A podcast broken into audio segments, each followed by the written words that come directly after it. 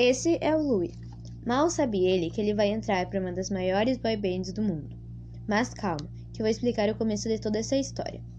Louis nasceu na Inglaterra, em uma cidade bem pequena. Ele amava cantar, então resolveu se inscrever no programa do X Factor para ver se podia se tornar famoso. O dia chegou, finalmente. Louis ia fazer sua audição e cantou uma música muito romântica, e todos os jurados aprovaram. Mas infelizmente nas eliminatórias ele não passou. Se você está achando que essa história vai terminar aqui, você está errado, pois Louis foi posto numa banda com quatro meninos desconhecidos: Harry, Niall, Liam e Zayn. E o nome da banda era One Direction. O empresário que juntou a banda se chamava Simon Cowell, mas logo vocês vão ver como ele não era uma boa pessoa. Harry e Louis foram se tornando cada vez mais próximos. Eram melhores amigos, sempre andavam juntos. Louis e Harry acabaram se apaixonando um pelo outro.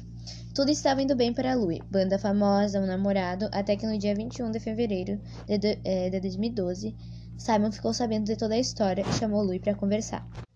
Me chamou Simon. Sim, senta aí. O que houve? Fiquei sabendo do seu namorico. Louis fica nervoso. Eu não admito isso aqui. Mas Não tem demais, eu não quero isso. Amanhã eu vou contratar uma namorada falsa pra você.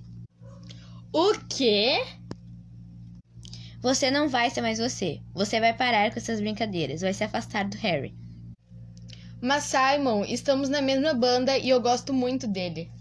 Tudo bem, vocês vão poder manter o namoro, mas fora das câmeras. Nas entrevistas, prêmios, qualquer ocasião que tiver alguém olhando, você não vai poder olhar pra ele. Não pode falar com Harry. Não olhe pra ele e muito menos não chegue perto dele. Louis fica triste e sai com raiva e vai falar com Harry. Louis, o que houve? Não dá mais. O que não dá mais? Nós, amanhã Simon vai contratar uma namorada falsa pra mim, mas podemos ficar junto, ele disse, só que não em público. Mas, Louis, nós estamos sempre em público. Somos a banda mais famosa da década. Nunca vamos ter esse descanso. O Simon é uma pessoa horrível. Tu não viu o que ele fez com o Niall? O Niall quebrou os joelhos e ele não deixou ele ir para o médico. Eu sei, Harry, mas vai ter que ser assim. Harry fica triste e vai embora. Harry e Louis continuaram namorando, fora das câmeras, mas não seguiam muitas regras. Indiretas e entrevistas aconteciam muito frequente, mudanças de pronome nas letras das músicas ao vivo também. Eles aguentaram muito preconceito dentro da própria gravadora, até 2015 a banda acabar. Harry foi para outra gravadora.